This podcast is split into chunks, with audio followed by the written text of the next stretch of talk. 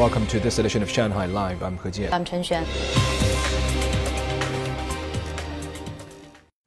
Sanfu, the hottest days of summer on the Chinese lunar calendar, has arrived. An orange alert for high temperatures was issued by the Shanghai Meteorological Bureau this morning.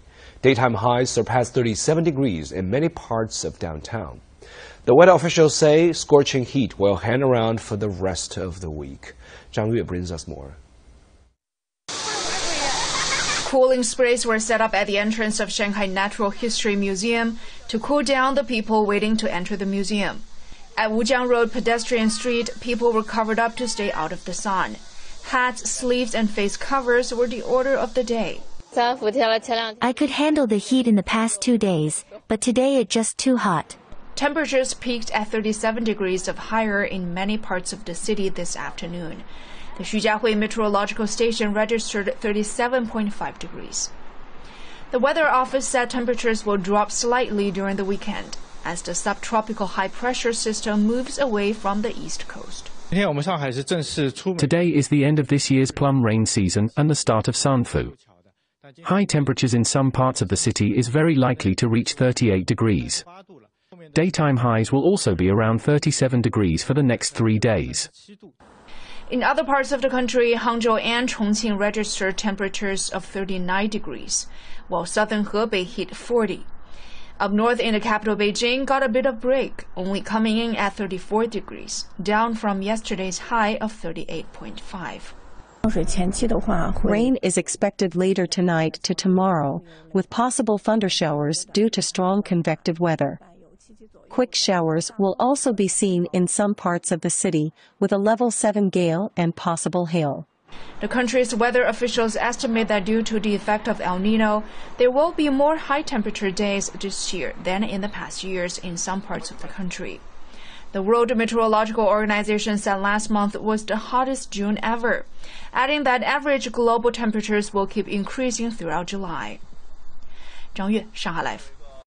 Air China said yesterday that one passenger and a flight attendant were injured on flight CA1524 from Shanghai to Beijing yesterday after running into turbulence. The statement was issued to counter claims made by numerous internet users that there were more injuries. Air China confirmed only one passenger and one crew member were injured and that when the Airbus 330 plane landed safely at 5:18 p.m., they were taken to hospital. Air China expressed its concern and condolences. It vowed to continue to prioritize safety and provide excellent service. The top diplomats of the Association Southeast Asian Nations began a week of talks in Jakarta today. Indonesian Foreign Minister Retno Marsudi opened the plenary session in the capital. Lei Shuran has more. Early this morning, Marsudi welcomed Southeast Asia's top diplomats and foreign ministers. The annual meeting comes as doubts mount over the credibility and unity of the bloc in dealing with the region's challenges.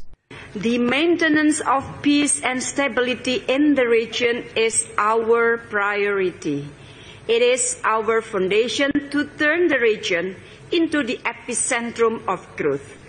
Foreign Ministry spokesperson Wang Wenbin announced today that Wang Yi, director of the Office of the Foreign Affairs Commission of the Communist Party of China Central Committee, will attend the ASEAN China Foreign Ministers meeting in Jakarta, Indonesia from July the 13th to 14th.